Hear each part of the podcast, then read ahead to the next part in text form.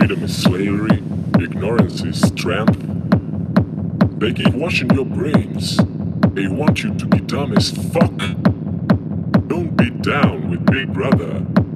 Don't be down with Big Brother. With Big Brother.